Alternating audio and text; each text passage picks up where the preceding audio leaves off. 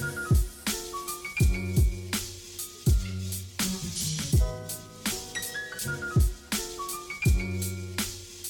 Всем привет! Вы слушаете подкаст «Работник месяца». У микрофона, как всегда, Дарья. И сегодня мы с вами поговорим о сне. Как нужно спать и как не нужно спать, расскажет нам врач-невролог, сомнолог, руководитель регионального общества сомнологов Борис Владимирович Гауфман. Здравствуйте.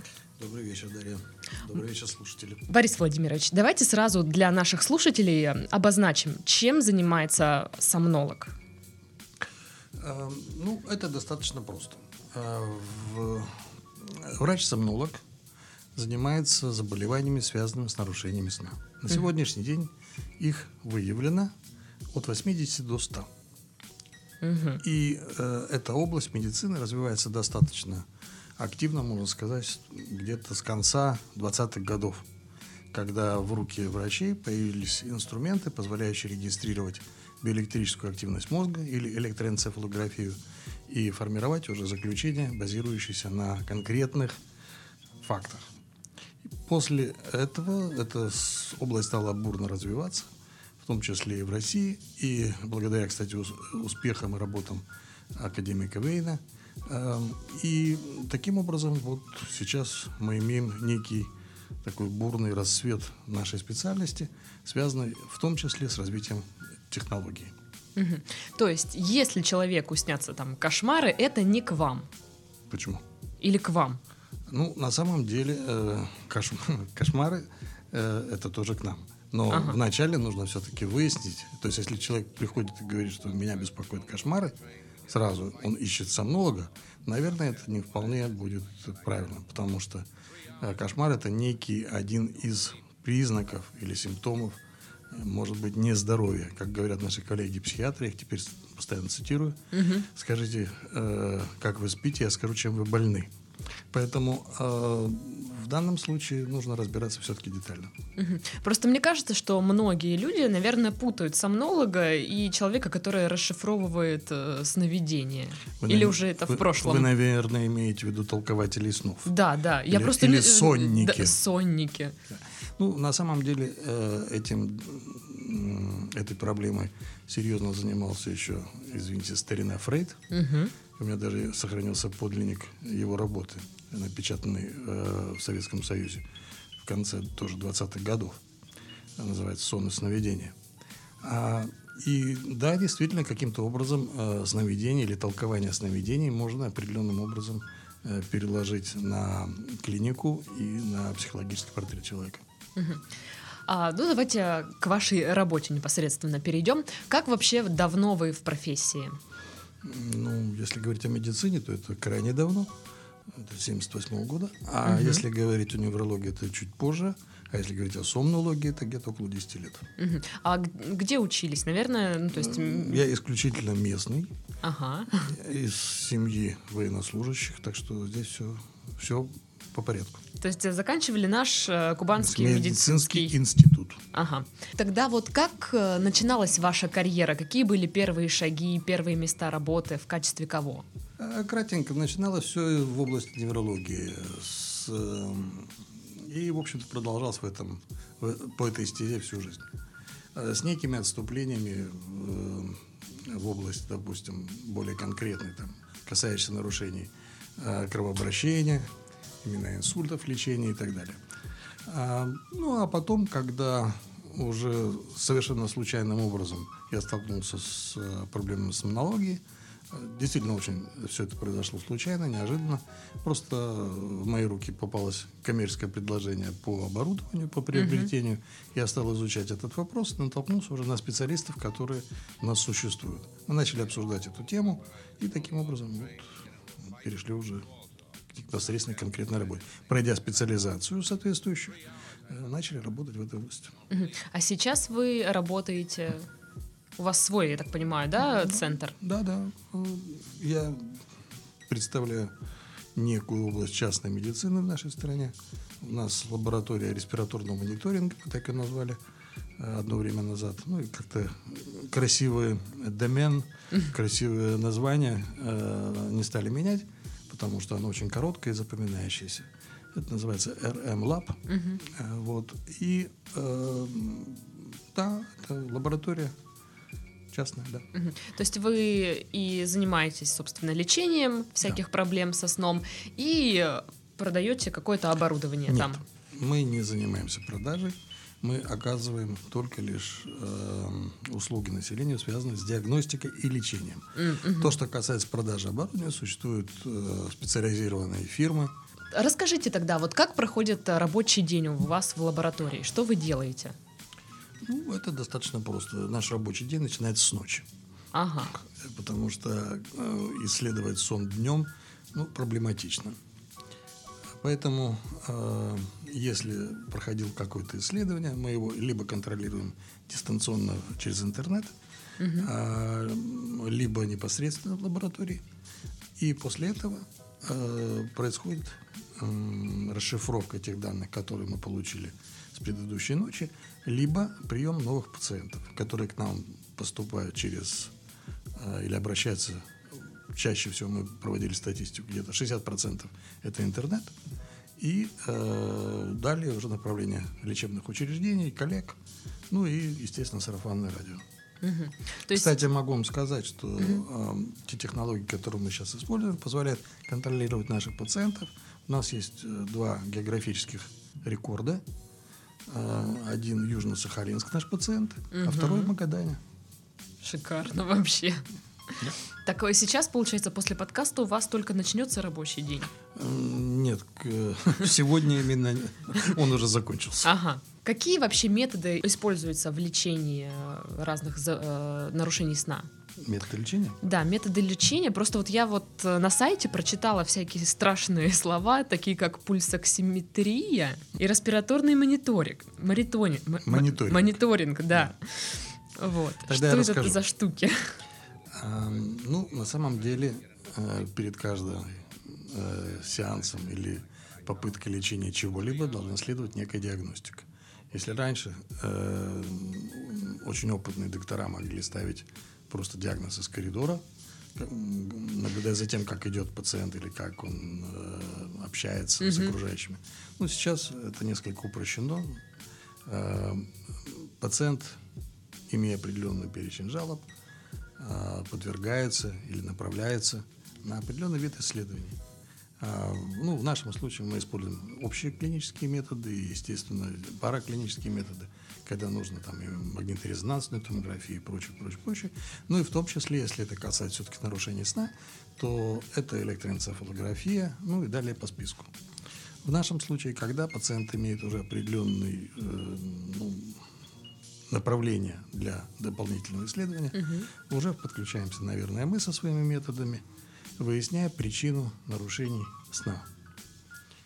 И тогда мы используем вот те э, красиво названные вами методы э, для исследования нарушений. Пульсоксиметрия – это метод э, компьютерная, мониторинговая. Пульсоксиметрия – это тот метод, который используется в основном для скрининга. Это исследование пульса и содержания кислорода в течение ночи с записью результатов исследования в память прибора, с дальнейшей расшифровкой на компьютере. Этот метод позволяет э, уточнить, как спит человек в плане того, что какого, каково насыщение его крови кислородом. И далее идет специальная уже математическая обработка полученных данных для того, чтобы выяснить, что бы это могло означать для пациента. А вот то, что вы сказали, кардиореспираторный мониторинг, или Ага. респираторный мониторинг, это все методы, которые направлены на изучение нарушений дыхания тоже во время сна.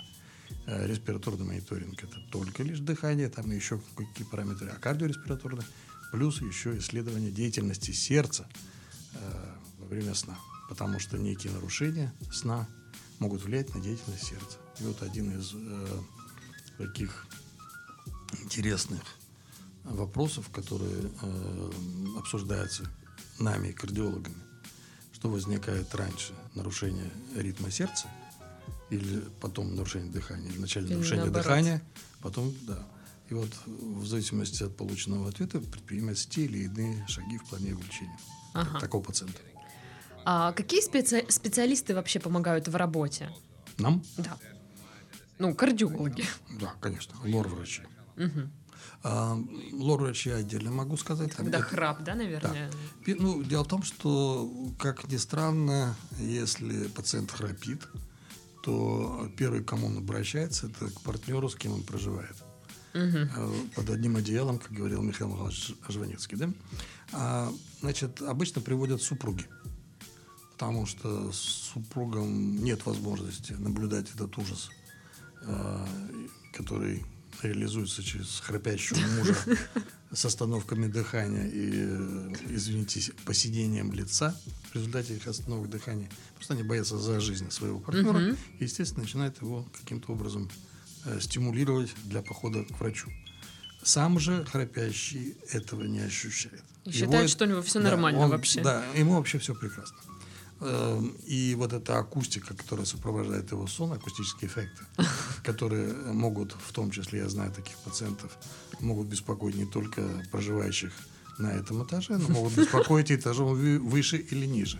И тогда это становится уже социальной проблемой, которая реализуется уже, ну, скажем так, эм, достаточно агрессивных действий окружающих. Тогда уже всем домом ведут. Да. Человека к вам. А вот больше применяется аппаратное лечение или все-таки какие-то медикаменты? Ну, вообще, и храпа, и других заболеваний каких-то. Ну, давайте я вначале про храп, там все конкретнее. Ага. На самом деле здесь все очень технологично. Вначале выясняется тип храпа и его причины. Если это так называемая неосложненная форма храпа, когда она не сопровождается остановками дыхания, то здесь очень все просто а, необходима консультация обязательно лор-врача, потому что он должен посмотреть э, состояние того э, звукового инструмента, который значит, производит этот эффект. А звук нужно анализировать? Кстати, в одной из методик мы пишем звук тоже. Описываете? Да, потому что по описанию, так же, как мы сейчас разговариваем, мы можем посмотреть на компьютере, каким образом движется звуковая волна, угу. да, мы можем также описывать и храп он тоже имеет свои определенные прелести. Я бы почитала эти описания. А, думаю, что вас это определенным образом не обрадует. Вот, это то, что касается, если мы выявляем все-таки осложненную форму храпа, то за этим следует все очень просто регламентированные э, методы исследования. То есть, если лор-врач видит нечто, чтобы он мог помочь с помощью либо терапевтических средств, либо если это выраженная патология лор органов, ну, скажем, если дети к нам обращаются, а это достаточно часто сейчас стало, э, допустим, выраженные миндалины, то, что называется хронический танзелит, да, или хроническая ангина. А, таким образом, а дело в том, что наша парамедицинская а, пропаганда, она привела к тому, что все мамы этих э, детей, которые почему-то сопят как взрослые или даже похрапывают, они, э, наблюдая у лор-врача, выявляют вот эти увеличенные миндалины с частыми ангинами, да? Угу. И они считают, что если убрать по рекомендации лор-врача эти миндалины, то это нарушит исключительно весь иммунитет и будет э, страшная проблема в дальнейшем. Угу. Ну, на самом деле все здесь не, совершенно не так. Существует определенный регламент и правила, Э, определения показаний для оперативного лечения. Если человек болеет часто ангинами, и это выражено, это с выраженной температурой, это приводит к различным рода осложнениям, в том числе и дыханию. Если в этом случае не оперировать пациента, то мы имеем, вот как мы видим, я всегда привожу этот пример, однажды к нам попала 20-летняя пациентка, угу. которая имела настолько выраженные изменения миндалин, которая ну, для меня была большая загадка, как она дышит. Потому что вот это некое отверстие, через которое поступал воздух, было ну, крайне незаметно. В результате у нее развились определенные осложнения, и сонливость, и повышенное артериальное давление, избыточный вес, угу. и так далее, и так далее, и так далее. И После этого, когда мы это все увидели, а, к сожалению, наши коллеги не могли убедить эту пациентку в необходимости оперативного лечения, или, может быть, она сама боялась этого лечения, этого вида лечения, ее прооперировали благополучно, и все, она лишилась вот тех симптомов, о которых я вам угу. сейчас упомянул. Таким образом, мы привели ее в состояние абсолютного ну, нормального существования. Также вот с детьми, те, которые к нам поступают, 4,5, там 5 лет, почему-то так. И в этом случае, конечно, мы рекомендуем консультацию лор-врача и определение показаний. А дальше опять возникает регламент. Почему нам сейчас очень легко в этом плане работать? Нам ничего не нужно выдумывать и нарушать регламент, самое главное. Существуют рекомендации, которые, кстати, мы подписали 16 февраля в Москве на Всероссийской конференции сомнологов угу. о порядке лечения вот этих нарушений дыхания во время сна храпа. Угу. А, гласит одно из положений, что если человек храпит, и он обращается с, этим, с этой проблемой к лор-врачу, если он подозревает там некие еще и осложнения, то без нашего исследования этого делать нельзя. Потому что оперативное лечение, проведенное без нашего исследования по показаниям, может привести еще к большим проблемам. Угу. А в рекомендациях могу процитировать, правда, на русском языке. Там все по-английски звучит. Ну. А, лазерная палатиновая пластика не является методом лечения обструктивного апноэ сна. Восклицательный знак. Угу. А вообще лоры направляют к вам, да? Ну, те лоры, которые имеют э, информацию или интересуются этой информацией, или хотят соблюдать вот этот регламент, угу. там направляют, да. Но это про храп. Да. А другие какие-то заболевания? Просто мне интересно, можно ли там, не знаю, пропить какой-то курс таблеток, да, и избавиться там от чего-то? Я могу сказать, э, основной сейчас эм, выявляются наиболее частые э, заболевания, связанные с нарушением сна какого рода? Это бессонница. Угу. Чаще всего бессонница не является самостоятельным заболеванием, это в редких случаях, а вот это как бы симптом, возникающий в результате чего-либо. Чаще всего это депрессия. Угу. И здесь возникает, вот, когда к нам такая проблема. Вот нам часто звонят пациенты и говорят, ой, доктор, я хочу к вам на прием, потому что я не могу спать. Или сплю плохо. Плохо засыпаю, или часто просыпаюсь, или еще что-либо в этом э, роде. Э, на наш вопрос, скажите, пожалуйста, а вы уже к кому-либо обращались по этому поводу? А зачем? А, а еще нет. А почему? Ну, я вот прочитала, что вы занимаетесь нарушениями сна. Ну вот, к сожалению, так. А на самом деле, э, ну, иначе говоря, чтобы было совсем крайне абсолютно понятно, угу. с депрессией там все ясно. Нужно выяснять причину, э, пытаться лечить депрессию, может быть, медикаментозно, может быть... То есть это нужно к психотерапевту, к психологу? Нет. Вначале нужен невролог, нужен ага. терапевт, нужно общеклиническое обследование, потому что причин депрессии может быть много. Ага. Вот, нужно иметь хорошо обследованного пациента с тем, чтобы ему качественно и эффективно попытаться помочь. А то, что касается, ну, просто при качестве простого примера, да, ну, можно лечить сколько угодно бессонницу у человека, который не может спать из-за того, что у него болит желудок, например. Угу. Да? Пока мы не отрегулируем что-то с желудком, что-то не полечим, не изгоним э, там из организма геликобактер пресловутый, вот, то ну, какой смысл давать препараты или использовать какое-то другое лечение? Потерянное время неэффективно. Угу.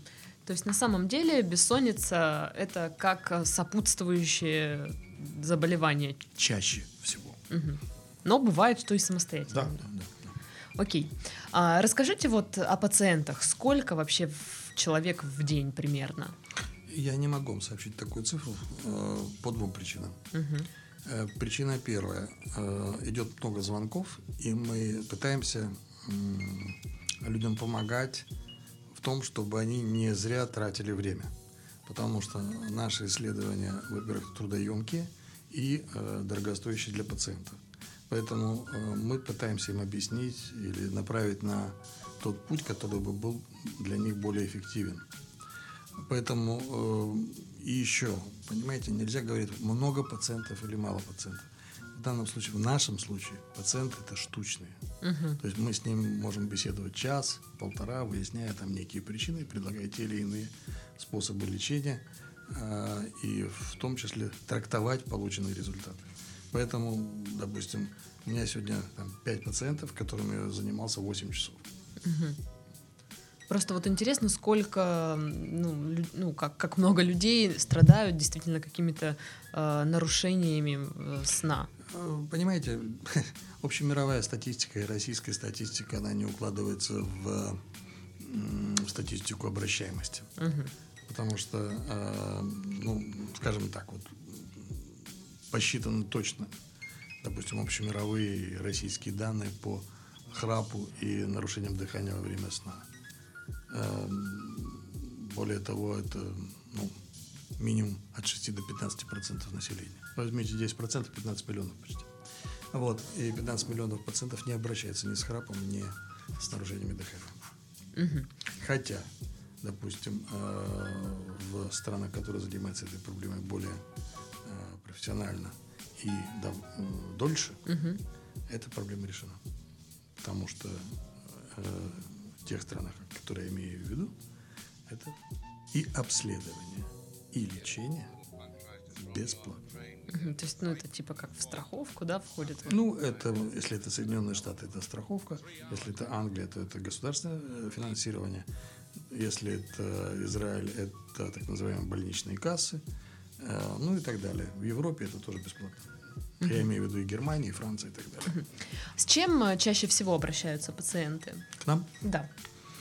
Ну, вот это, пожалуй, наверное, две нозологические формы, которые больше всего беспокоят. Храп и бессонница. Храп, остановки дыхания, то есть нарушение дыхания во время сна ага. и бессонница. А вот больше все-таки мужчины или женщины? Опять же, статистика. До 45-50 лет э, болеют э, нарушениями дыхания во время сна больше мужчины после того, когда возникает у женщин климактерический период, они очень бурно и активно догоняют мужчин по заболеваемости. Угу. А вот э, из редких каких-то заболеваний с чем уже сталкивались? Их достаточно мало, но обращаемость есть. Вот сегодняшний пациент нарколепсии. Короче говоря, постоянная сонливость э, время сна. То есть пациент может заснуть в любое время, в любом положении и э, нанеся, допустим, э, травму себе или окружающим. А это засыпание как резкое, то есть раз уснул да, или это потихонечку? Может, это может человек, ну, грубо говоря, обмякнуть и заснуть. Прекрасно, вообще, конечно. Вот э, хотелось бы, чтобы вы рассказали, знаете, как вы работаете с пациентами вот э, в плане от пер первичного приема и вот до выздоровления, скажем так. Как происходит вот этот процесс? То есть пришел человек, что происходит там? Ну, идет обычный э, сбор информации. Просто представляется... Если это использовать ваши термины. Угу. То есть опрос, э, жалоб, выявление каких-то причин, э, выявление э, сбора анамнеза, то, что чем болел человек ранее, что его беспокоило. Если это пациенты э, приходят с с родственниками, то, извините, допрос свидетелей. Угу. Потому что чаще всего то, что касается нарушения дыхания, вот сегодняшние пациенты, допустим, жена очень красноречивая, я бы сказал, красочно описывала все эти вещи. А муж говорит, да я не храплю. А нет, а муж говорит, а я этого не слышу. Ага. Вот просто представляется, знаете, как в фильмах показывают э, вот эти э, исследования э, сна, лежит человек вот в лаборатории, а за ним наблюдают там по да. видеокамерам да. и записывают. Это так, все пишут, так и есть. То есть к вам приходят люди ночью, они у вас ложатся спать там. Вот здесь возникает еще одна история. А почему я говорю, что сейчас у нас еще достаточно бурный такой рост в нашей области? Потому что возник э, технологический некий скачок. Угу. Если ранее все пациенты там, должны были бы подвергаться полисомнографии, это когда пишется там очень много каналов информации, электроэнцефалографии, кардиографии, движения конечностей, ну, и там очень-очень-очень Это вот всего. когда такие датчики, когда и много они датчиков. рисуют когда, вот да, так. Да. Когда очень много датчиков. Я умею объяснять. Да, хорошо. Да я тоже умею. А, э, только так. То теперь появились э, такие приборы, которые позволяют это делать в режиме то, что называется home sleep testing. То есть то, что исследовать на дому. Угу. Если у пациента выявляется какое-то или э, некое заболевание, которое позволяет это сделать дома, то, естественно, это пациенту и дешевле, и приятнее, и удобнее, и так далее. Вот. Но если же это все-таки требует более глубокого исследования, то, конечно, это или лаборатория, или то же самое, только в режиме уже, допустим, ну, санатория, к примеру. Угу. Или там гостиница, или еще что-то. Тут это сейчас стало это достаточно все гибко, потому что если ранее, допустим, вот в сомнологической лаборатории Стамбула классическая э, лаборатория, ну, громадная по нашим меркам, это четыре палаты. Да. А, причем университетская лаборатория, которая занимается исключительно экспертной оценкой. Мы видели еще аналоговые э, аппараты, которые писали одно там, и видео, и прочие параметры. То теперь это, это оборудование, ну, скажем, уменьшилось в размерах ну, в несколько раз, можно сказать, десятки раз. То есть оно занимает сейчас меньше места, да, и можно более аккуратно, компактно удобнее, его... Да, оно цифровое, это все стало более так, приемлемо, скажем. Угу. То, что называется friendly interface, да? Угу. Ритм а, современной жизни наверняка отразился на человеке. Вот как? Я могу сказать, что одна из тематик э, прошедшего нашего э, съезда, конференции общероссийской, это был, э, была тематика, связанная с информационным неврозом. Угу. А, ну, погуглить это очень Ну, это просто. когда много информации, да, человек получает, и потом не может спокойно спать? Нет, не может спать он в результате. Угу. А на самом деле там немножко по-другому. Информационный невроз – это диспаритет или диссонанс, как угодно назовите, угу. между объемом информации, возможностью ее переработать, осмыслить и принять правильное решение. Угу. Вот в данном случае возникает проблема. А именно, ну, для примера всегда приводит такой пример. Если взять, э, скажем, один из номеров Нью-Йорк Таймс, когда был в печатном виде, угу. вот, то количество информации, которая в этой газете, она многостраничная, а, приравнивалось к объему той информации, которую получал человек в начале 19 века за всю жизнь. А сколько часов человеку нужно спать, чтобы был здоровый сон? Вы знаете, эта дискуссия длится давно. А, решение очень простое. А именно, человек должен спать ровно столько, если он просыпается утром и чувствует себя отдохнувшим, угу. значит, он проспал ровно столько, сколько ему нужно. Угу. Если он проснулся не отдохнувшим, и у него после этого возникает дневная сонливость, раздражительность, ну и далее по списку, то да, это недостаток сна. Угу. То есть неважно, сколько человек спал, там 10 часов или 4 часа, но если ему хватает Нет, столько. Ну, вы знаете эти классические примеры, тот же Наполеон там спал там 3-4 часа, ага. ему это хватало. Правда, у него еще была эпилепсия, но дело не Но на самом деле э, это все индивидуально. Но считается 7-8 часов. Ну и, естественно, дети дольше спят. А вот. Женщины и мужчины существует тоже гендерная разница. Вот расскажите о фазах сна. То есть все мы знаем, что бывает там быстрый сон, еще какой-то сон. Глубокий. Да. А, что это такое? Ну, понимаете, это, это деление сна или распознавание фаз сна связано, с, опять же, с электроэнцефалографией. Угу. То, что позволяет определенным образом расценивать биоэлектрическую активность мозга во время сна. Во время быстрого сна э,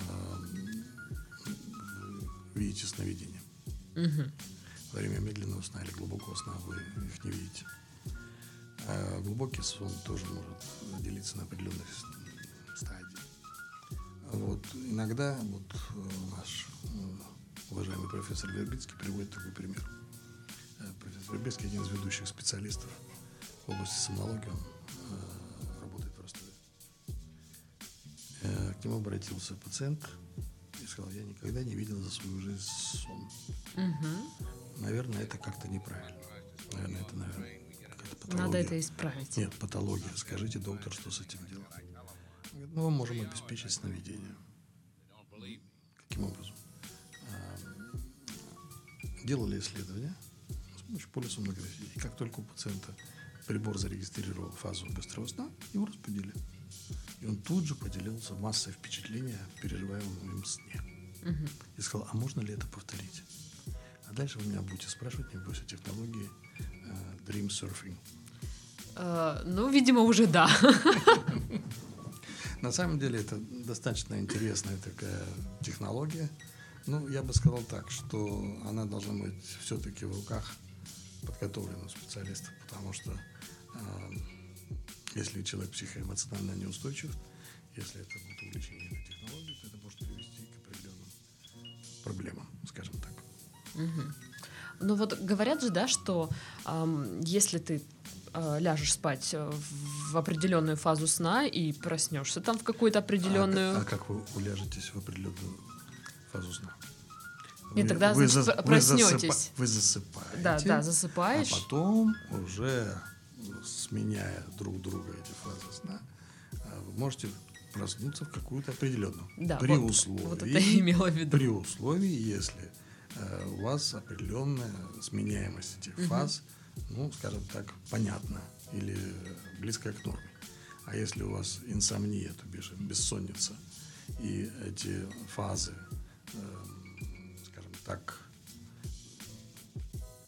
чередуются спонтанным образом, а, как мы вас будем будить? Только используя... Изображаю вот этот смайлик знаменитый. Нет, на самом деле существует сейчас эти новые технологии, то, что называется tracker, да? Угу. Да, они отслеживают, каким образом. Ну, на самом деле, к электроэнцефалографии не имеет никакого отношения.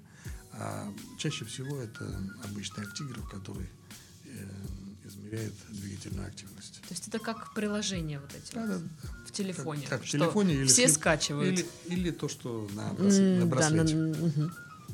Там используют действительно ну, каким-то образом, то есть это отдаленное.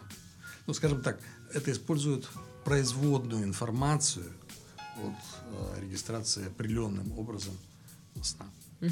Ну, то есть это правда, что если ты просыпаешься там в определенную фазу сна, то ты можешь как бы э, за 4 часа выспаться, как за 8 часов. Ну, наверное, не так, но вы будете просыпаться с большим удовольствием. Угу. То есть полегче будет. Ну, понимаете, 4, сна не, 4 часа сна не заменят вам 8 часов. Угу. Но просыпаться вы будете с большим удовольствием. Угу. Но это не исключает того, что вам нужно все-таки поспать 8 часов. Вот, э, знаете, бывает э, так, что человек спит долго, там, часов да. 10. Да. Просыпается, и ему хочется еще поспать. Вот, это, это что это такое? Возвращаемся Угу. Надо выяснить причину. Не, ну просто говорят, чем больше спишь, тем больше хочется спать. Ну, на самом деле, вы же понимаете, что...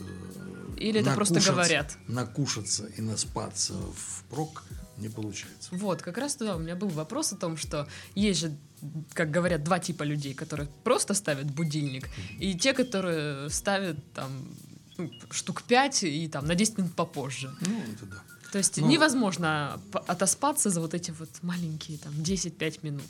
Нет, почему? Это как раз возвращаясь вот к тому вопросу, о котором вы говорите, если это вы попадете на ту фазу, которая э, то вы будете просыпаться как раз чувством отдохновения.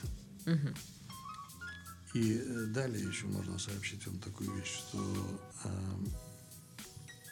если длительность сна сопряжена с э, психоэмоциональным перенапряжением, просто с физическим перенапряжением, то сон универсальное средство восстановления. По поводу того, что выспаться наперед, да, впрок. На выходные обычно все отсыпаются. Э, не вредно, не вредно ли это? То есть, когда у тебя, у тебя был какой-то режим, ты его сбиваешь и спишь сколько угодно. Ну вот вы ненароком коснулись проблемы джетлага. Это нарушение циркадианного или циркадного ритма. Угу. Наиболее понятная или наиболее выраженная эта проблема возникает, когда человек пересекает часовые пояса. Хоть с востока на запад, хоть с запада на восток. Угу. И естественным образом эти ритмы сбиваются. То есть человек угу. должен просыпаться в то или иное время, которое приемлемо на той территории, куда он прибыл. А соответствующим образом это достаточно трудно. А то же самое происходит с вот этими сонными уикендами. Ага. То есть вы проработали долго и продуктивно в течение недели. Вы приходите после пятничной вечеринки в 3 часа ночи домой, и утром вы решаете отдохнуть. ну, наконец-то я отдохнул после всего. В результате вы просыпаетесь не в обычные вам или привычные 7 полвосьмого, просыпаетесь в 10, половине 11. На следующий день вы решили, что вам нужно еще раз отоспаться, просыпаетесь приблизительно в то же время. А в понедельник вы возвращаетесь обратно через свои эти циркадные ритмы к предыдущему. То есть вы, получается, два раза двигаете свои ритмы. Таким образом, сбивая все свои биологические часы. То есть поэтому в понедельник всем так тяжело. Да. Можно ли заработать э, денег, работая сомнологом? Значит, если вы работаете э, определенным образом на законных основаниях, вы э, сталкиваетесь с, э, с одной стороны с требованием, которое выдвигает к нашей деятельности государство, необходимостью платить налоги, как бы мы их не любили. А, с одной стороны, а с другой стороны возникает проблема маркетинга и рынка. Как вы продвигаете свою услугу на рынок. А здесь все достаточно тоже э, сложно. И, кроме всего прочего, влияет еще общеэкономические условия, в которых мы еще на сегодняшний день существуем. Если, скажем, там 3-4 года назад м, зарабатывать, как и всем, в том числе и журналистике, было проще, вот, то теперь, с одной стороны, допустим, у вас э, упал рынок рекламы. Он у вас переместился из обычного печатного телевизионного формата в интернет, и соответствующим образом люди стали зарабатывать. Ну, пример того же э, Дурова с телеграммой и так далее. Да? То есть можно так, можно это. Дуров уехал за границу, создал телеграм в течение там, пары лет и э, просто автоматически вышел в область миллиардера. Да? А у нас я не видел еще ни одного сомнолога миллиардера. И есть э, разные форматы, в которых, допустим, наша головная лаборатория работает на базе санатория Барвиха.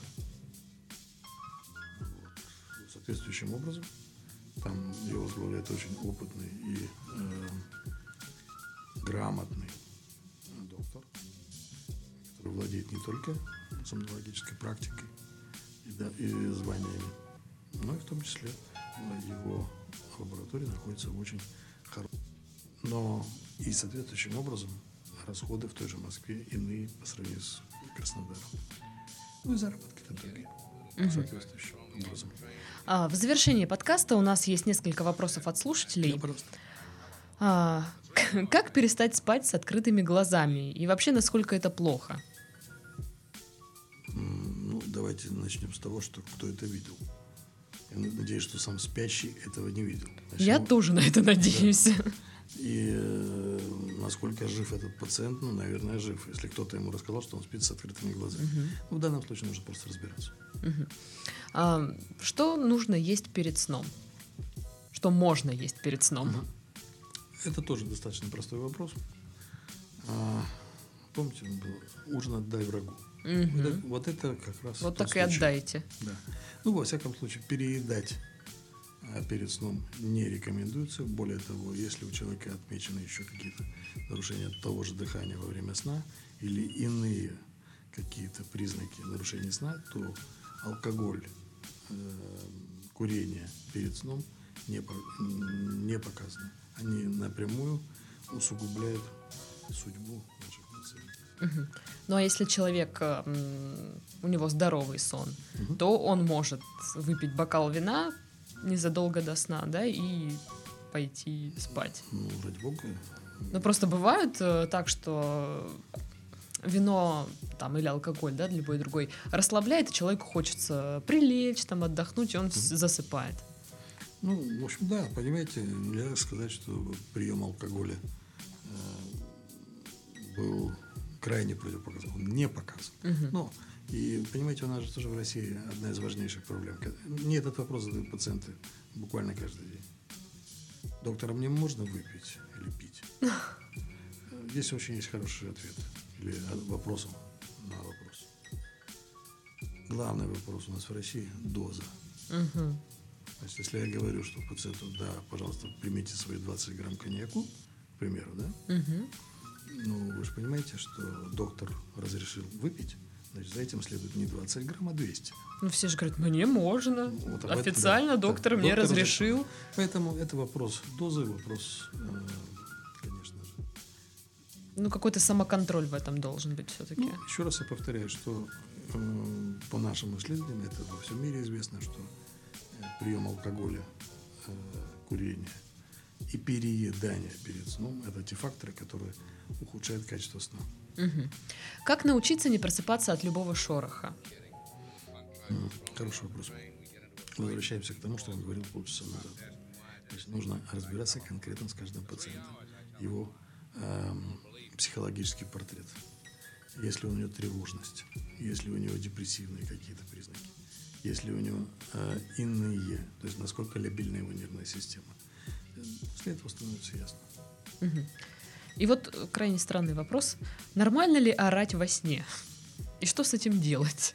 Ну, Я бы тогда э, задал вопрос.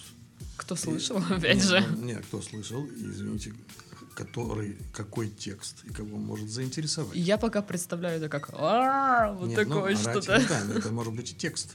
А с текстом надо разбираться. Может быть, это компетентные органы разберутся с этим текстом, может быть, еще кто-то. Но на самом деле э, признак или то, что говорят орут, есть э, кататриния, такая одна из, э, одно из видов нарушения сна. Мгм. Э, называется э, кататриния. Страдают дети, мы занимались этим. И да, действительно, это интересная такая вещь. Очень. Да, это тоже нужно лечить. Но опять же надо выяснять, что есть сноговорение. Есть, когда человек рассказывает, Просто, мгм. да, что-то рассказывает окружающим своих переживаниях или вообще. Ну, это тоже одно из э, неких особенностей сна. В общем, каждый случай э, индивидуален, Да, конечно. и нужно разбираться непосредственно с пациентом. Ну, это было бы идеально для пациента, во всяком случае. Ну что ж, на этом мы завершаем наш подкаст. Сегодня мы говорили о сне. У нас в гостях был врач-невролог, сомнолог, руководитель регионального общества сомнологов Борис Владимирович Гауфман. Спасибо вам за беседу. И вам спасибо, что пригласили. С вами была Дарья. Всем пока-пока. До свидания.